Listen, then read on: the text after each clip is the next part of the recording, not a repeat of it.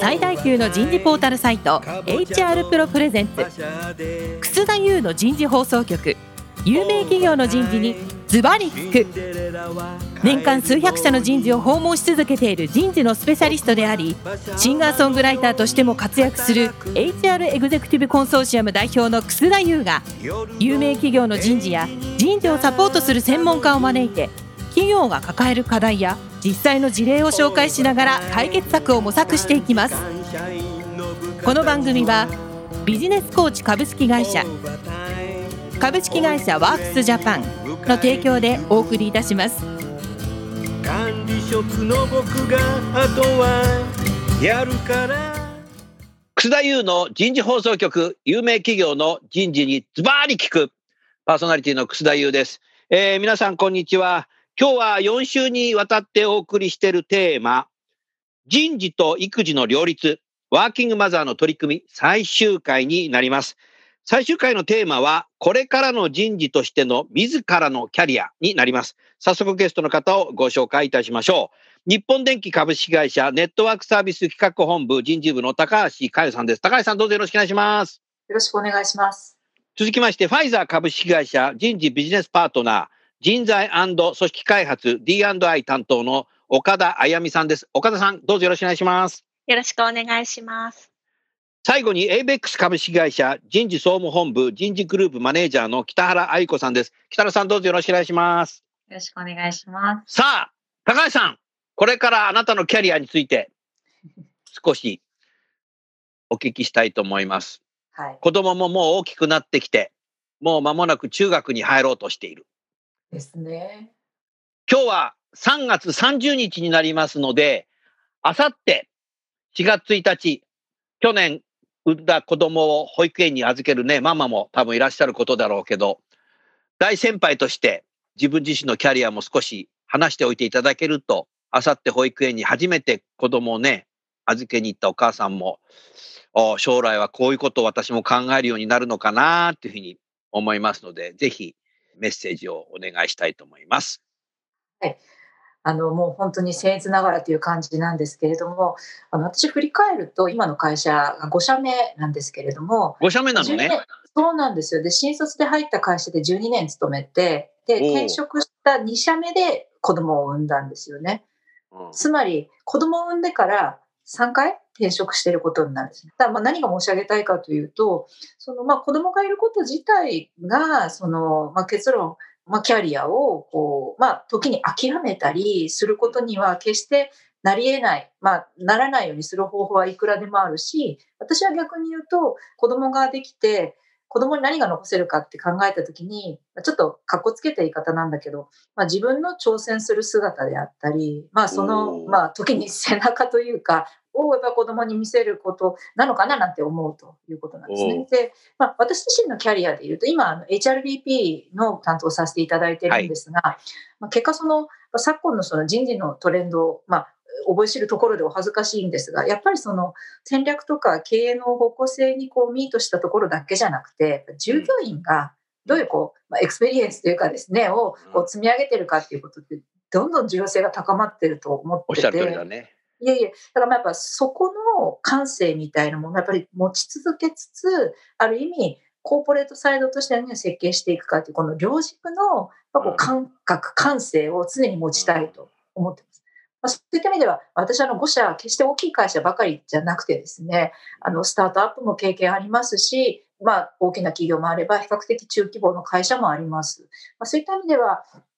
そうですね、あのお医者さんに例えると、大学病院の執刀の経験もありつつ、あの、まあ、小社で、あの、そこにお住まいの方々の症状も、あの、見るっていう、この両方が。近所の小児科みたいな。あ、いいですね。そうそう。だから、お子さんから、まあ、もしかしたらそのご老人まで、いろんな方が助けてって来てくれるような自分でありつつ、時あらば、大きい場所で、メスを振るみたいなこと。まあ、そそれができる。あの、つまり人事としてその両軸の感覚を持ったキャリアを積み上げたいなと。まあ、抽象的なんですけどね。まあ、そこが今見えているところですね。それはね、理想論として言うと、その HRBP の理想論、うその戦略を達成するためにっていうのも一方でありながら、先ほどもう一つ言った、experience っていうことは、あの、いわゆるその事業部にいらっしゃる一人一人の社員に個に寄り添っ、やっぱり例えば人事であればなんか相談をしてあげるとか、 one on one やるとか、な何かそういうことで、それをなんかうまくテクノロジーを使いながら見ていくとか、パルスサーベイもやってみるとか、多分テクノロジーを使えば個にも寄り添うことができてくると思うので、そういうことをやっぱりやっていくのが必要だと思う。だって、1ワーキングマザーってだってこんだけ悩んでやってるわけだから、みんな同じですじゃなくてベストプラクティスないって言ってるし、ロールモデルないって言ってるわけなので、みんな違うんだよ。でも悩んでんだよ、みんな。そうですようん、ね。だからワーキングまマザーだけだけでも悩んでるけどさ、そうじゃない、だ独身のさ、管理職も悩んでるわけだよ。なんか戻ってきたけど仕事与えていいんだっけみたいなのとか。すべてね、悩むんだよ。だからなんか価値観の多様化すればするほど、みんな悩み出すので、そっちに寄り添うこと自身は、ワーキングマザーを経験した人たちの方が、僕は適任かなと思った、今。そう言います。はい。そういうことしていきたいです。おーいいね、素晴らしいね。ファイザーの岡田さんはいかがですか？はい、ありがとうございます。えっと、今回、この今まで3回皆さんのお話伺ったり、自分もこう自分から発話してみたりって感じたのが、本当に自分を振り返ることの重要性を感じたっていうのが一つありました。はい。あの、育休の時どうだったっけとか、うん。産休、育休から戻ってきたばっかの時どんな気持ちだったっけとか思い出すことで、なんか改めて自分自身初心に帰れたなっていうのがあります。はい。あとは、えっ、と、今後ですけれども、私今まで COE 的な業務がどちらかというとキャリアの中で、はい、長くて何かを企画したりとか何かを全社的にやるっていうことが多かったんですけど、今回ファイザーに入社するタイミングで2つ新しいチャレンジをしていて、1つは HRBP 実は初めておなんーですね。うん で、あとは D&I をダイバーシティインクルージョン。はい。そうですね。女性活躍推進はすごくファイザー先進的にやっていたんですけど、なかなかそれ以外のところまで、まあ、手も回っていなかったっていうこともあってジェンダー以外のとこね。そうですね。今 LGBTQ ですとか、障害者ですとか、まあいろいろなところ。はい。アライもネットワーク立ち上げました、去年おー11月に。今600人超のアライがいます。おーすごいね。はい。そんな形で、こう、ゼロから何かを作るっていうところのチャレンジと、まあ、BP として、その、この作った制度をどういうふうに各社員の方々に適用するかだったりとか、まあ、日々起こることに対してどう対応していくか、一番近い人事だなっていうところの、まあ、違う醍醐味を感じて今は働けています。うんなので、お伝えしたいこととしては、子供がいるっていうことが負担とかマイナスではなくて、子供が見ててくれてるからこそ、ママ頑張るよっていう気持ちに、いいね。今はすごく慣れてるな。で、娘がたまにですね、私今在宅勤務なんですけど、ノートにこう落書きをするんですね。ママ。そうなんだ。で、で大体なんかママ頑張ってとか、書いたの？ママ大好きとか書いてあるんですけれども、本当に？その働いてるママっていうのが今回在宅、弊社は原則在宅になっておりますので、今のところ、まあその働くママをすぐ近くで見れているっていうこともあって、まあその効果もあってですね、やはり働いてるママはこうなんだとか、たまになんか英語使って喋っているぞとかですね、こう見ることでママみたいな。ママみたいにこう働く人になりたいって言ってくれたりしているところが、それが一つのモチベーションとして新たに加わったなというのはあります。あーそれは素晴らしいね。なので本当に日々失敗もしますし悩むこともたくさんありますし、でも私はまだママ5年生なので、うん。まだ5歳ですし、娘は。なので、まあ、そこはあまり気負いすぎずに完璧を目指さないでいきたいなと思っています。意外とさ、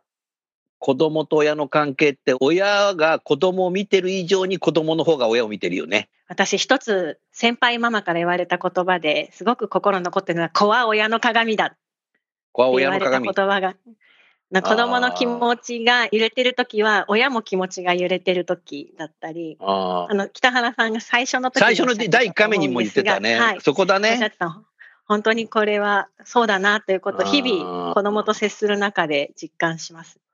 D&A のミッションをやるっていうことは、もうこれは全ての人がね、みんな違うんだと。人間はみんな同じじゃないんだと。全ての人が違うんだと。その人たちを2030年までね、SDGs じゃないけど、残す、取り残さないように。みんな違う人たちも一緒に働くのよっていうことだと思うのね。だからそれが、だからワーキングマザーとしてあなたもいろいろやってきているので、子供のいないおじさんもいるかもしれないけども、みんな一緒になってそうやってやっていくのよっていうのが、ダイバーシティインクルージョンのとこに来ると思うので、そこを自分がやってきたことを当事者としてなんか目指せそうだね。はい。あと、ワーキングマザーである自分も本当に多様性の一つでしか過ぎないそうそので、う。うんはい。そういう意味でも、このタイミングで D&I の担当が、まあ、することになったっていうのも何かの縁かなと思って、本当だね今楽しんでやっています。うん、それはね、先ほどの高橋さんの HRBP の役割っていうのと一緒で、子に寄り添っていくっていうのと、戦略を達成するために何ができるかっていうことを考えるっていうのと似てるかもしれないね。北原さんはいかがですか？私、ちょっと皆さんはどうかわからないんですけれども、そもそも一番最初って人事を希望していたわけでは全くなくて、あの、ですよねですよねですよねで、はい、あの、現場から移動してきたので、まあ、この先ずっと人事であるかどうかってわからないなって個人的にも思ってるんですね。で、こう、ご縁とか、こう流れみたいなのもあるので、なんかこの先どういうふうに仕事していくのかって自分で全部決められるものでもないしっていうのもあると思うんですけど、確実にそうしたいなと思っているのは、やっぱり続けていくこと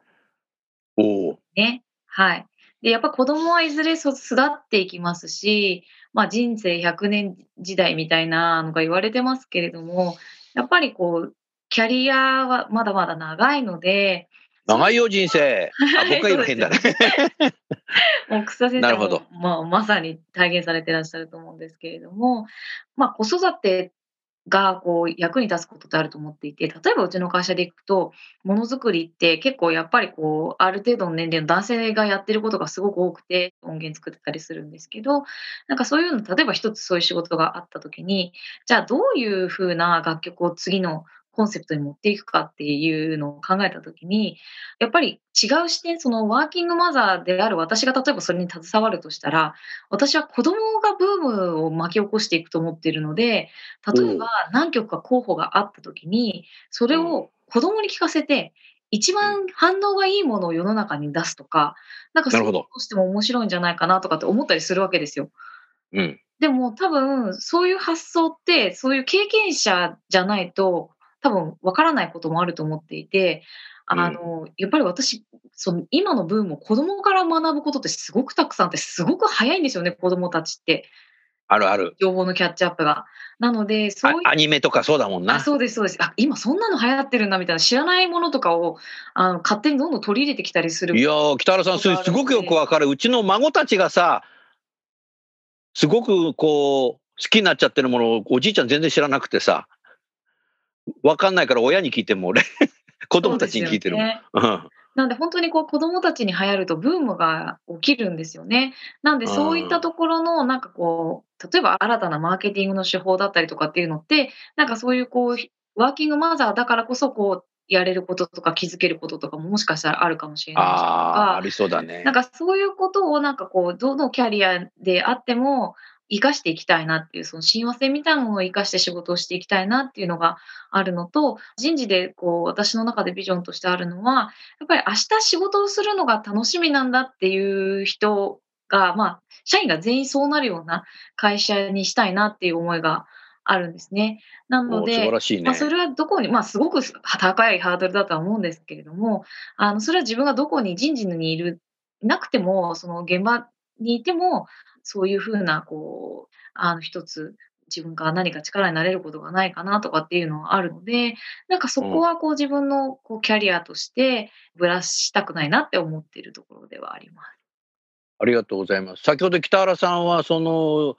ABEX に新入社員で入って人事を希望してたわけじゃないみたいなこと言ってたけど、あなたは全く人事で働きたいって思ってなかったのね？全く思ってなかったです。あの、もともと私営業とか販売促進部っていうもう本当バリバリの現場でにいたので、そうだったね。で、突然ある日突然 ABEX に入ってきて人事になりたいですって逆に怖いよな。そうですよね。で、私なんかもう本当に自分は外の営業とか、その外の対外の仕事をずっとしていくもんだと思っていたので、管理部門に移動するなんて夢にも思ってなかったんですよね。うん。なんですけど、まあ、今考えると、その当時の上司が私、あの、それこそまだあのワーキングマザーが私入社した時3人とかしかいなくって、そうだったんだっけ？すごい会社に入ってしまったなって、あ多分私そのあなたの上司って僕知ってる人じゃない、かもしれないです。あの、すごい、まはい。自分で一生仕事をしていきたいと思って会社に入ったんですけど、前例がなさすぎて、これはまずいっていうふうに新入社員の時に実は思って、あの、まあ、キャリアの自分のキャリアをこう上司に話すときに、なんかどこに行きたいというよりは、私が先ほどのその本当ロールモデルのまさに話ではないんですけれども、あ、うん北原があれができるんだったら自分もできるかもって思えるようなこう存在になれたら、なんかすごいいいなっていうのをずっと話をしていたんですよ。上司に。で、なるほどあの、だったらお前は制度を作る側に行ってこいと。いうことで、こう人事に送り込んでくれたっていう経緯が、まあ、後々その上司との面談で、そうなんで人事なのかっていう話になった時に、そういう話をしてくれてですね。でなるほど。はい。なので、結構、なんか、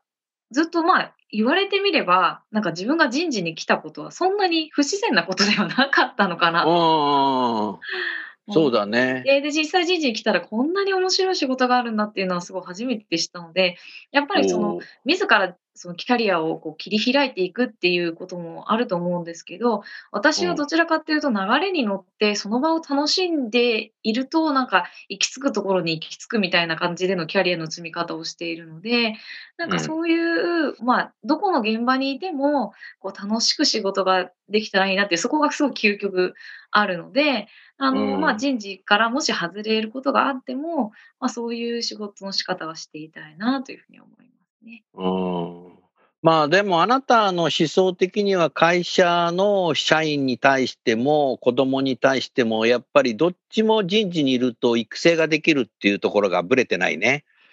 そうですね。なんかこう、そこがうまくリンクしてることの良さっていうのは、子育てにおいても仕事の影響はすごいあってありがたいなっていうのはすごい思いますね。うんやっぱり人はどうしたら動くかとかさ今なのかもうちょっと経った方がいいのかと言葉を選んだ方がいいなってこれ会社も家も一緒じゃない？いや、本当におっしゃる通りで、うんあの、まあ、うちの会社にあのマネジメントの社長をやってるあのものがいるんですけど、あの、うんそのものがよく言ってるのが、幼稚園で習うことをしっかりやりなさいと。はありながとう。ごめんなさいとか、おはよそうういう。そのこと嘘をつかないとか、本当にものすごいこうシンプルなことが大人になってできない人がいっぱいいるので、なんかそこだけは絶対うちの子供のができるじゃんみたいな。そうなんですよ。でも大人になっていくとだんだんそういうことがずる賢くなっていって、だけど基本は絶対忘れちゃいけないっていうのをいつもあの新入社員に話をしてくれるんですね。北原さんはい。それ僕に言ってんのね。いいえ。そんなことは決して。わかりましたわかりました。うんなるほどなるほど。ああでそれすごくよくわかるな。あの、岡田さんのお話もあったと思うんですけれども、子は親の鏡みたいな話でまさにそうで、自分がそういうふうにやっていないと、子供もそう、ちょっとだんだんねじ曲がっていってしまうっていうのは、子育てもそうですし、やっぱりこう新入社員とか、その後輩も、あ、ああいうやり方していいんだって思われてはいけないことがたくさんあると思うので、まあう、ん気負いすぎは良くないと思うんですけど、やっぱり最低限ちゃんとしたことをやっておくっていうのはすごい大事だなっていうのは、あの子育てでやっぱり改めて思わされたところでありますね。うんありがとうございます。高橋さんいかがですか？はい。いや、もうあの、お二人のお話をお伺いしながら、すごく自分と苦労するところもあったりして、あるいはその、こう心強い点ですかね、頼もしい点ですかね、そういう思いをすごくあの持ちながら伺っておりました。うん。なるほどね。そうだよね。まあでも3人とも最初1回目の時びっくりしたのが親を家に近づけたってここ偶然だもんねこれねそういう人たち集まってもらったわけじゃないのにうん。それやっぱ重要だね。それからやっぱいろいろやっぱみんな葛藤してるなっていうことでやっぱり家の中で子供を育てるっていうことの一皮向けた経験を大きくしてるよねいっぱい。こう精神的にも強くなったんじゃないの？3人とも私あの子供がいない時代からまた独身の頃からよく知ってる人もいますけど言ってることがだいぶ変わったもん。大人になったよね。ずーっと定点観測してるけど3人ともうん。僕はなんかそこがすごく嬉しかったね。あなんだその、高橋さん自身は最初の会社に入った時に、人事になりたくて入ったの？実はですね、あの就職活動してる時は、本当にイメージだけで人事やりたいって面接で言ってたんですよ。言ってたの？イメージ？イメージ、本当にイメージ。あの、まあ大学でそういうなんか人事的な履修をしてたのゼミで。そんなことない。ただ、あの、まあ、中学、高校、大学と、そのサークルだの部活で副部長をやることが多くて、これたまたま副部長をやることが多くて多か、ったんですよ。で、あの、部長のサポートであったり、まあ、組織を見たりと、まあ、経験のことだけなんですけど、まあ、ちょっと興味あるなって言ったんです。そしたら、あの、ベネステもやっぱこう、まあ、事業の強い会社で、あの、まあ、人事に権限があるというよりは、やっぱ事業尊重する、まあ、素晴らしい会社だったと思ってます。で、あの、その時面接してくれた人事の方が、ふんふんって聞いてくれて、あの、将来的にそういうビジョンがあるのは素晴らしいと思うと。ただまあ、少なからず最初に、まあ、事業、現場を経験した後にもう一回その夢に戻ってもいいんじゃないって言ってくれたんですよね。で、うんあ、そんなもんかななんて思って、私最初の不妊地はあの福岡だったんですけれども、まあ、ここではあの真剣ゼミの指導員さんの管理であったりとか、まあ、そういうことを粛々とやっておりまして、ああ、最初はそこなんだね。はい人事じゃないんだね。はい。で私あの人事来たの遅いんですよ。最初にまあ5年福岡にいて、まあ、そこで新卒採用とかやってたんですが、まあ、その後新規事業もやったんで、本筋のコーポレートの人事に行ったのは8年目ぐらいかな。それまでは全然そうなんだ。態度じゃなかったんで、私人事はじゃあもう30過ぎてるぐらい。そうです、そうです。もう全然すぎる。だから、言葉悪いんですけど、人事は敵でしたよ。全然現場のこと人事は敵大嫌いだ。人事嫌いで敵だってさ。岡田さん。いやいや、すいませんね。いや、で、立場が変わって、あこんなに大変なのかっていうのが分かったんですが、やっぱりそれをすでもそれ分かっはい。敵だと思ってるから今の自分がそういう接し方したらいけないんじゃないかっていうことを考えられるんだろうね。おっしゃる通りです。やっぱり現場、まあ、先ほどの あの夢じゃない。HRBP だから。はい。あの、現場ってですよね。その事業に貢献できてこそ HR だと思うんだけど、まあ、それを伝える段階でどうしてもこう熱が漏れ落ちていったり、本質が届かなかったりすることってやっぱりあるわけですね。それはいけないなと思ったりはしております。なるほど。岡田さんはもう新入社員の時人事を希望されてたの？私は新入社員、信託銀行だったんですけれども、そうだったねそうですね。あの、それこそ BSPL を読むようなところだったのあで、もうそうなんだ。そうです。あの、審査をしてま、融資の審査をしていましたね、最初。なんか本当にじゃあもう人事、人事とは縁が金全くなく、金の方だったんだ。数字の方だ。縁がなくて、でもいつか人事やりたいって思っお人事やりたいと思ったの？それはなんなんで？なんででしょうね。その当時、まだ20代半ばだったと思うんですけれども、もともとこう人とか組織とかにすごい興味があったんですよね。人のやる気とか。あの、人のやる気。今それがつながってんだよ。子供のやる気。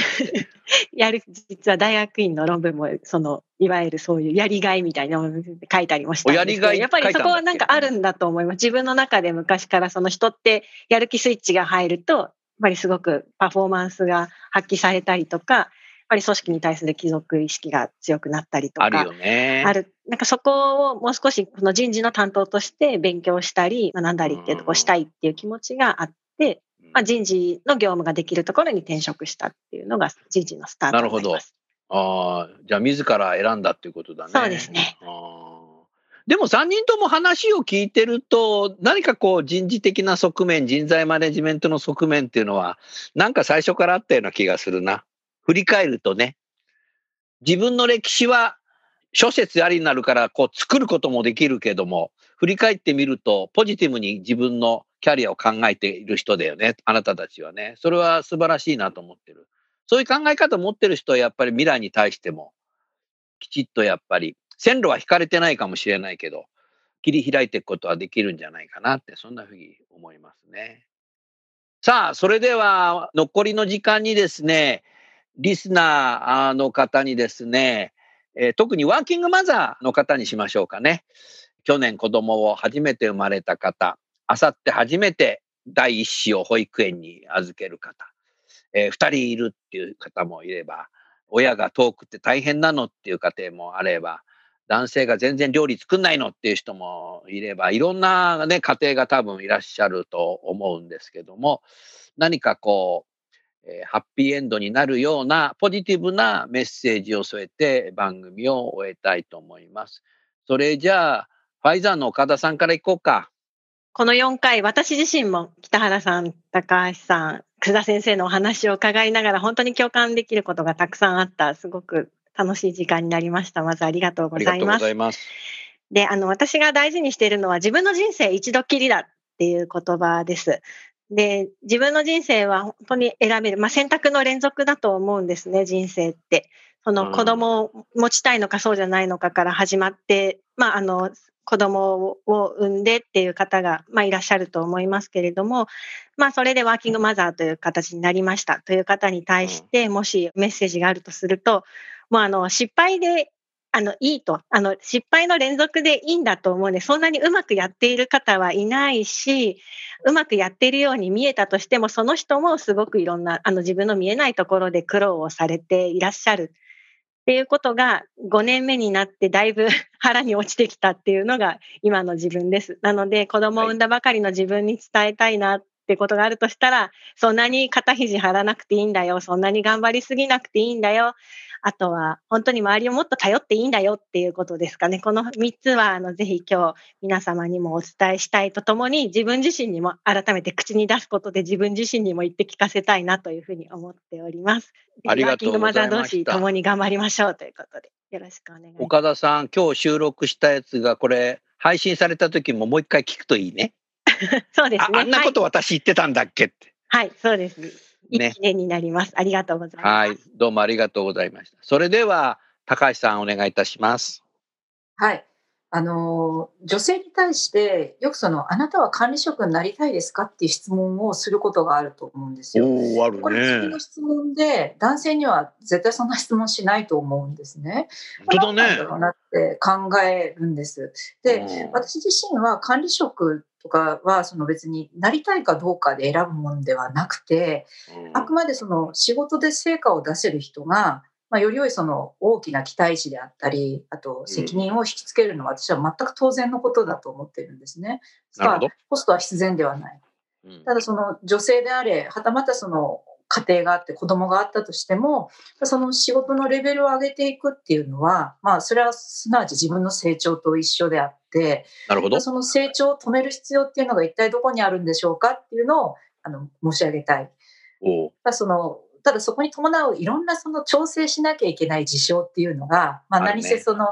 多いんですよね。家庭があれば子供があれば。そこにこう、ぱりこう躊躇してしまう気持ちはすごくよくわかるけれども、まあ、これは本当にこの4回の放送の中で、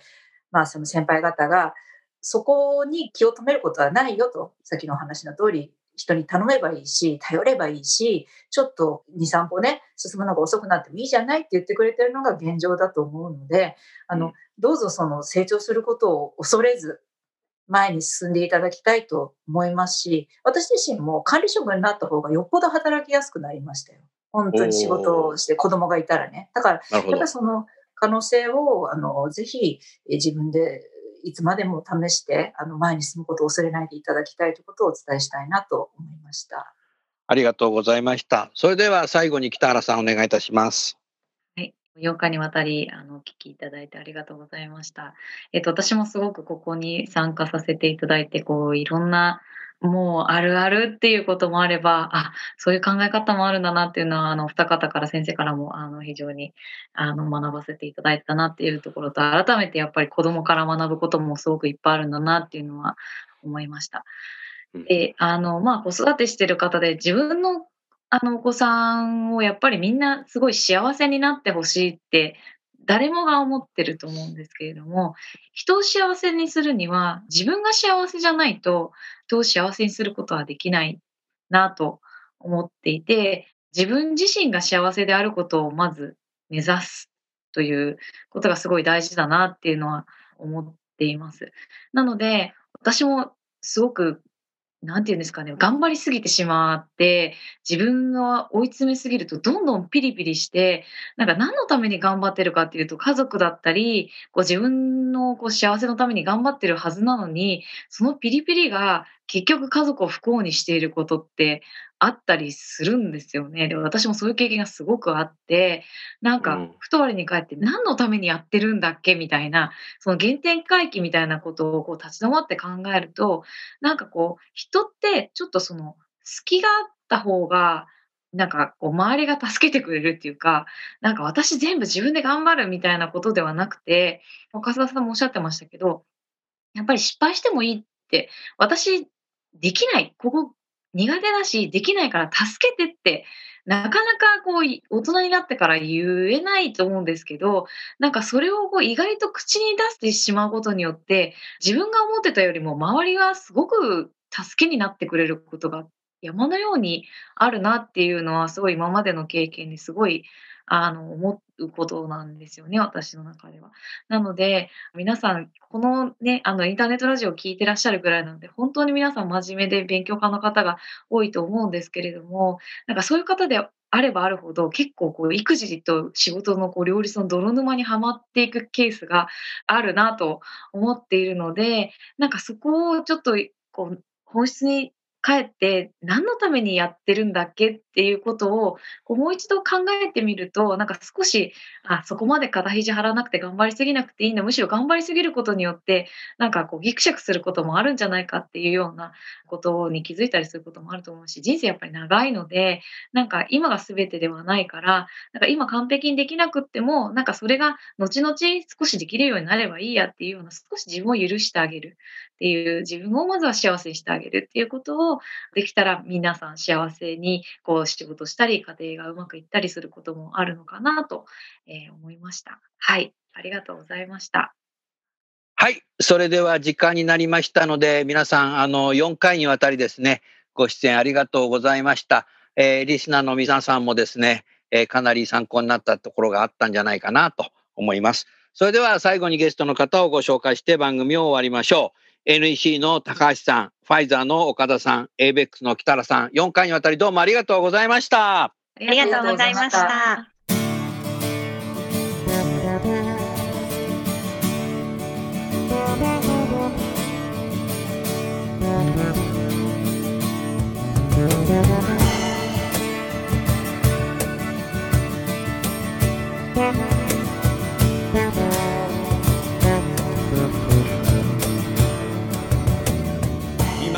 今日のお話はいかがでしたか？楠田優の「 The Times Will Change。時代は変えられる」とともにエンディングといたします。この番組は日本最大級の人事ポータルサイト HR プロのウェブサイトからもお聞きいただくことができます。HR プロでは人事領域で役立つさまざまな情報を提供しています。ご興味がある方はぜひウェブサイトをご覧ください。この番組は人と組織の生産性を高めるビジネスコーチ株式会社。企業の人材採用支援キャリア支援を通じて人と企業の持続的な成長と価値創造に貢献する株式会社ワークスジャパンの提供でお送りいたしました。それでは来週もお楽しみに。